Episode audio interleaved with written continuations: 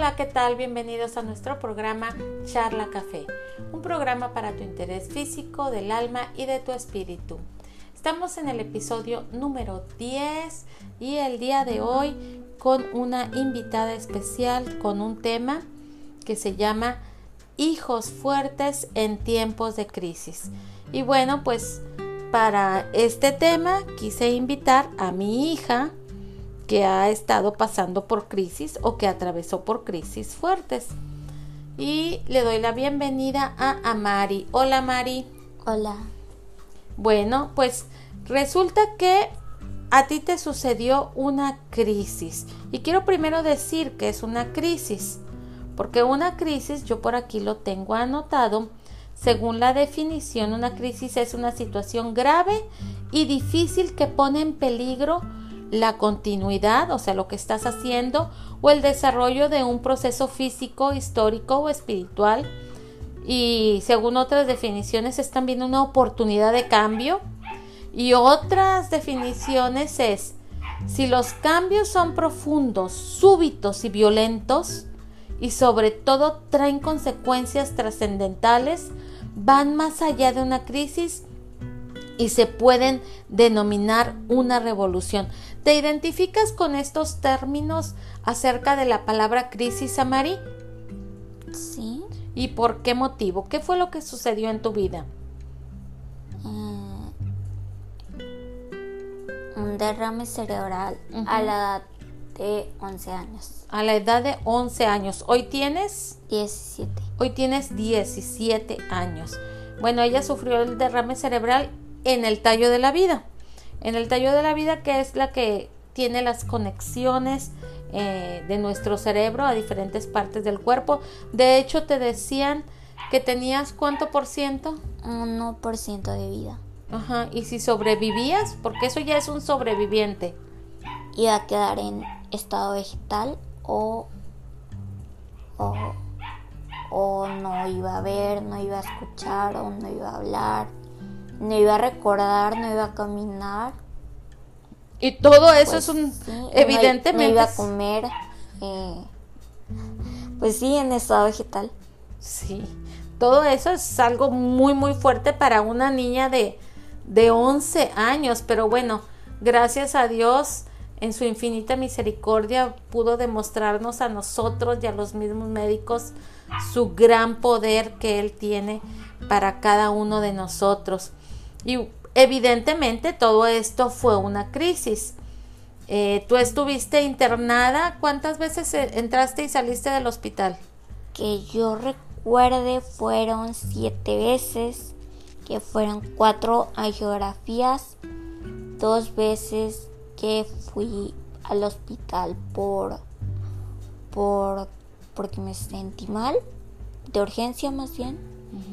Eh, y una vez para que me quitaran la sonda gástrica. Y dos radiocirugías también que tuviste. Que no me acuerdo. También dos radiocirugías. Y bueno, la vez que, que llegaste ahí en estado de coma, que estuviste dormida por mucho tiempo. Después despertaste. ¿Despiertas tú después de un mes de estar tú dormida? Sin soñar nada, no fue de que se te aparecieron ángeles, no te fuiste al cielo, no nada. Tú estuviste dormida. Exacto. Estuviste dormida. Despiertas y te das cuenta que no puedes caminar, que no puedes hablar, que no puedes moverte como antes, que no te puedes levantar. Y dices que lo que más coraje te dio fue qué? Desperté y me cortaron el pelo sin mi consentimiento. Ajá. Y eh, me sentía confundida porque me estaban preguntando si me acordaba de mi misma familia. Y, y porque no podía hablar también me confundí. Y, y no sabían, no estaban seguros si los escuchaba. Entonces me sentí muy confundida. Te sentiste así como que, hey, ¿qué pasa? No estoy retrasada, solamente... Solo estoy estuve un día ausente. Para mí pasó un día. Para ti fue porque como un día. no, no sé, no sé lo que pasó. Ok. Y bueno, todo esto nos ayudó a nosotros como familia. Ahora sí que nos enseñó una serie de cambios que nosotros tuvimos que atravesar como familia. Fue una revolución en diferentes áreas, en lo económico, en lo espiritual, en nuestra alma y aún en nuestro estilo de vida. Y yo quiero platicar en, esta, en este día, eh, pues debido a esta enfermedad y hoy en día que muchos atravesamos por crisis de, de diversas enfermedades, una de las cosas que nosotros hicimos fue aplicar la palabra de Dios en nuestros hijos. No solamente en Amari, Amari fue la que ahora sí estuvo internada, pero con nuestros otros dos hijos que también fueron parte de la situación, porque no podemos dejar este que de fuera a la demás parte de la familia. Y, y, en nuestros hijos tuvimos que aplicar la palabra de Dios. Y dice ahí en Hebreos 4:12, porque la palabra de Dios es viva y eficaz y más cortante que toda espada de dos filos que penetra hasta partir el alma y el espíritu, las coyunturas y los tuétanos y desciende los pensamientos y las intenciones, discierne, perdón, los pensamientos y las intenciones del corazón. No sé, Mari, ¿qué versículo tú te aferraste o qué versículos te aferraste tú en cuanto cuando despertaste y viste toda esta situación que estabas atravesando, toda esta crisis? Cuando recién desperté, pues lógico, a ningún versículo, lógicamente. Eh, cuando intentaba hacer algo, yo solo recordaba el pasaje de Filipenses 4:13, que dice, todo lo puedo en Cristo que me fortalece y el de Juan 15:5 que dice, porque es la parte en la que dice, porque separados de mí, nada puedes hacer. De eso me aferré yo en los momentos en los que me sentí impotente. Y me decías que tú comparabas el todo y el nada. Y el nada. Cuéntame de eso. Pues yo me, me dije, no, pues es que sin Jesús no voy a poder hacer nada. Y con Jesús todo lo voy a poder hacer. Y, pues todo eso lo puse en mi mente en una balanza. Y, y pues me aferré a Filipenses 4. Te aferraste al todo. Sí. Y no al nada. Ajá. O sea, te aferraste a Jesús. Bueno, excelente. Entonces, número uno es que apliquemos la palabra de Dios. Número dos es eliminar de nuestro vocabulario el no puedes y permitir que lo intenten, porque muchas veces no valoramos ahora sí que el potencial que Dios ha puesto en nuestros hijos y decimos, ay, no, es que no puede, ay, no, es que está chiquito, ay, no, es que está enfermito, ay, es que está cansadito, ay, es que es mucho trabajo. Y, bueno, antes de, salir del hospital, los doctores, yo recuerdo que nos habían dicho que ibas a tener muchas limitaciones, Amari. Que iba a ser un fenómeno en la escuela. Sí. Y, y que se iban a burlar de ti y que te preparáramos porque pues no ibas a poder hacer muchas cosas, etcétera, etcétera. Y, y, y, todo eso que decían, pues yo creo que en la casa nunca lo aplicamos.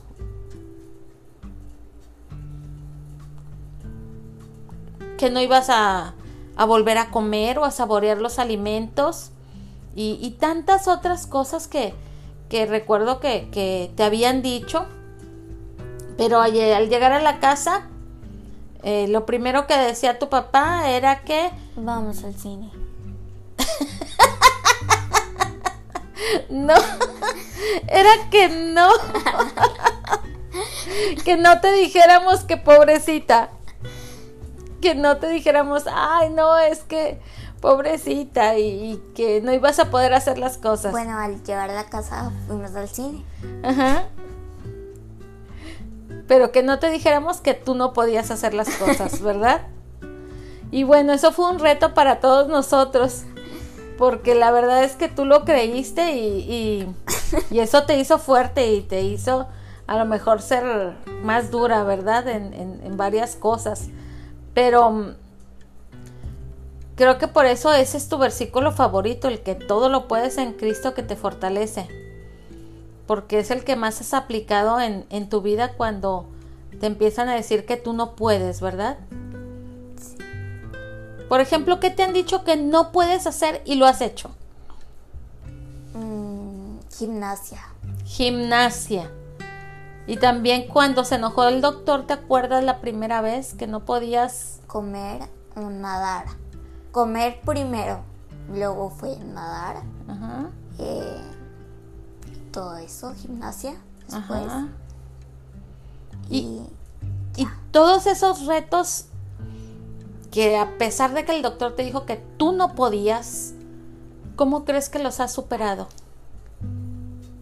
Pues primero nunca le creí al doctor. Ajá. Porque él me decía que gracias a él estaba vivo. Entonces yo dije que gracias a Dios estoy viva. Y pues entonces eh, seguí el todo lo puedo de Cristo y dije, pues todo lo voy a poder hacer. Y claro, al principio se te dificultaban muchas cosas, ¿verdad? Pero ahora sí que con la rehabilitación, ¿cuánto tiempo de rehabilitación? ¿Más de un año? Eh, fue un año que hice la rehabilitación. El otro, el medio año, fue un año y medio, pero el medio año fue después que ya no sabían qué hacer conmigo. O sea, había acabado ya todos los... Superaste los retos todos los ejercicios posibles. Y, que te decían que no podías. Y esto, ese medio año fue solamente salir a caminar al parque. Ok. Ese es el segundo punto. El decir no puedo está eliminado de tu vida entonces. Nuestros hijos van a superar las crisis cuando estamos nosotros animándoles a decir todo lo puedes en Cristo que te fortalece. Otro punto que también utilizamos fue el de eh, algo que va relacionado con esto, que es el dejar de decirles pobrecitos, ay, no es que pobrecito, se va a cansar y, y bueno, es muy relacionado y el versículo que realmente nosotros eh, nos aferramos fue el versículo que dice, diga el débil, fuerte soy esa no fue una palabra que ya hace tiempo nosotros habíamos eliminado de, la casa, o sea, de la casa, si hay algo que nosotros hemos eliminado es la palabra, ay, no, es que pobrecito, es que, no, hombre, pobrecito, se le, se va a cansar, no, pobrecito, yo le ayudo con la tarea porque no va a poder. Aquí no es tenerle lástima a nuestros hijos. ¿Por qué? Porque nuestros hijos deben de decir yo soy fuerte y yo lo voy a lograr. Así es que vamos a dejar de decirle a nuestros hijos pobrecitos y vamos a verlos como personas que pueden salir adelante. Otra cosa es perseverar. Amari, tú estuviste perseverando en cada una de las áreas. Por ejemplo, cuando se te dijo que no podías comer, ¿tú lo seguías intentando? Ah, claro más si me ponía pizza o algo con queso porque se me antojaba mucho. Por ejemplo, cuando te decían que no te podías comunicar con las personas.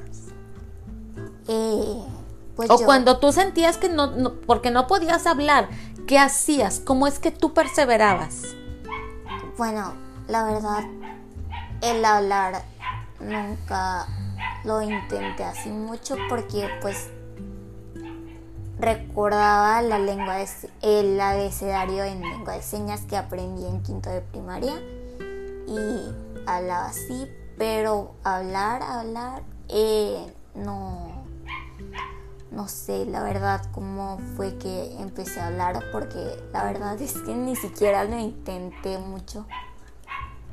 Ok, hay un versículo en la Biblia en 1 de Juan 2.28 y dice, y ahora hijitos, perseverad en Él para que cuando aparecieren tengamos confianza y no seamos confundidos de Él en su venida.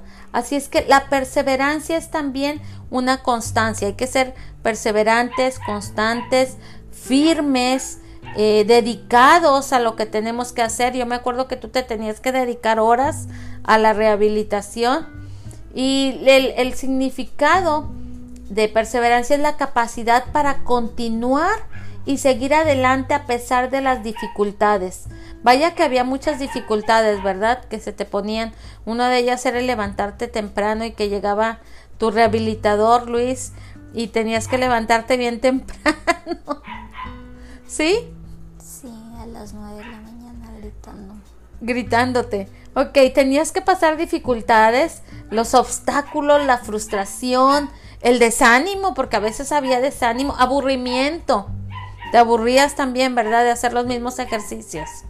El aburrimiento o la tendencia o los deseos de rendirse y abandonar todo ante la situación que se está atravesando. Muchas, muchísimas veces durante este tiempo hemos experimentado estas dificultades. Algunas veces durante nuestras largas estancias en el hospital, sobre todo en cuando experimentábamos que, que pues esa sensación de que, ay, no despierta o ya otra vez volvió a, entrar en una crisis. Entonces tuvimos que perseverar en todo lo que nosotros creíamos que era en la palabra de Dios. Mantenerte firme, ahora sí, que en lo que tú has creído y hacer que los hijos se mantengan firmes también. Otro punto también que nosotros hemos aplicado en nuestra familia es que nuestros hijos aprendan a darle la gloria a Dios en todo y por todo. Dice el Salmo 29, 2, dar a Jehová la gloria de vida. Su nombre, adorad a Jehová en la hermosura de su santidad. Dar la gloria a Dios es reconocer a Dios por lo que Él, sin importar la circunstancia ni el estado en el, que nos encontremos, eh, vamos a, negarle o vamos a, a reclamarle. Amari, tú tuviste seis médicos de cabecera, yo no sé si te acuerdas, en el hospital. Fíjate, era un pediatra, un intensivista, un internista, un neurólogo, un gastroenterólogo, el, el, anestesiólogo también. Y, y todos estos doctores, bueno, se quedaban sorprendidos porque siempre, yo no sé si tú te acuerdas, pero tú siempre le dabas la gloria a Dios. Cuando llegaban y decían que qué bien estabas y tú no hablabas, tú mencionabas hacia el cielo, diciendo que había sido Dios el que te había levantado, porque el doctor te decía que era él, ¿verdad? Sí. Esos eran tus pleitos con el doctor. Mis pleitos de cuando no podía hablar. De cuando no podías hablar. Solo señalaba al cielo. Ajá. Y ahí tú, tú qué le estabas dando a entender? Que fue por Dios. Así es, y esa es una forma que aún y, y sin poder hablar, el poder decir Dios es el que nos ha librado de todo mal. Dios es el que nos tiene aún, aún y en medio de las circunstancias, Dios es el que nos ha mantenido firmes. Yo recuerdo que ya cuando ya después podías hablar, pues bueno, ya ya tú lo podías hacer ahora sí audiblemente. Y ya por último, Amari, solamente te quiero preguntar que hoy en día, ya después de cinco o seis años, eh, que sabemos que han sido años muy difíciles para la familia, que han sido tiempos de crisis, pero también de muchas victorias, ¿qué enseñanza te deja todo esto que atravesaste? Eh, primero, eh,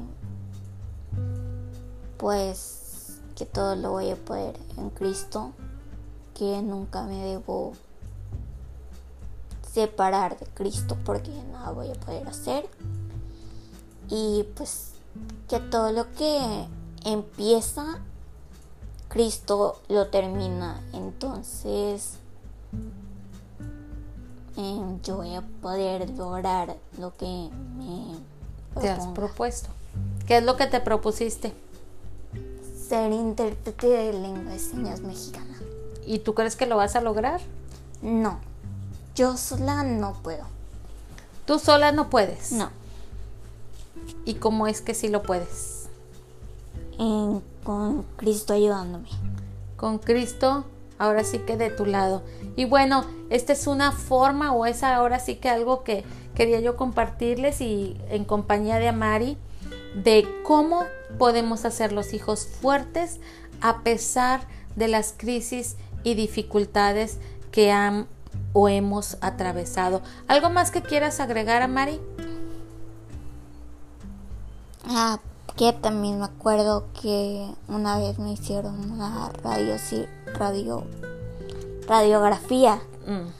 Y preguntaron si tenía un tumor o algo así porque eh, me veían muy bien y, y no se sacaron de onda. Y eso también me acuerdo porque me dio risa, no sé. Porque pensaban que tenías un tumor porque porque estabas muy bien y pues no era posible que no tuvieras ahí el hueso. Aunque bueno, ahorita este lo último, tus últimos exámenes dice el doctor estar sorprendido por el milagro también que está sucediendo en tu cuerpo, Que me está creciendo nuevamente el hueso. que es algo que no iba a suceder. Algo que pasó es que te quitaron el hueso que te sostiene ahora sí que tu cabeza con el cuello y los músculos y los tendones fueron los que están ahorita haciendo la función de, de hueso, se fortalecieron este, a tal grado que no tienes que usar collarín, no tienes que usar nada para sostenerte la cabeza como se te sostenía en un principio, ¿verdad? Ah, sí, porque no me dejaban quitarme el collarín. Pero cuando yo pude fue lo primero que hice porque no me gustaba cómo se veía. Nada más porque no te gustaba cómo se veía. Sí. Bueno, pues Amari, muchas gracias. Este, esto es algo que a muchos nos puede ayudar, a hijos y a padres, cómo ser, tener hijos fuertes en tiempos de crisis. Así es que, número uno, aplica la palabra de Dios con tus hijos, elimina el vocabulario de él no puede y permite que lo intenten. Deja por favor de decirles pobrecitos enséñales a ser perseverantes y por último que nuestros hijos aprendan a darle la gloria a Dios en todo y por todo. Muchas gracias por habernos acompañado. Gracias a Mari. Gracias, bye. Bye. Hasta luego.